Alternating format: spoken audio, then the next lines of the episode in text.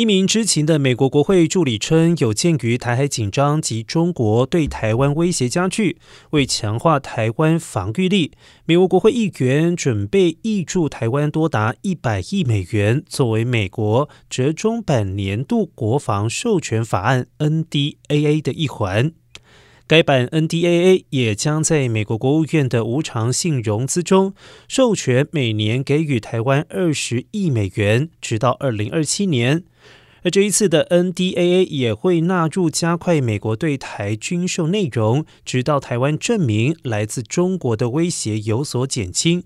而该法案另外也将从美国的武器库存提取十亿美元军事装备给台湾，与美国用于军援乌克兰抵御俄罗斯入侵的程序类似。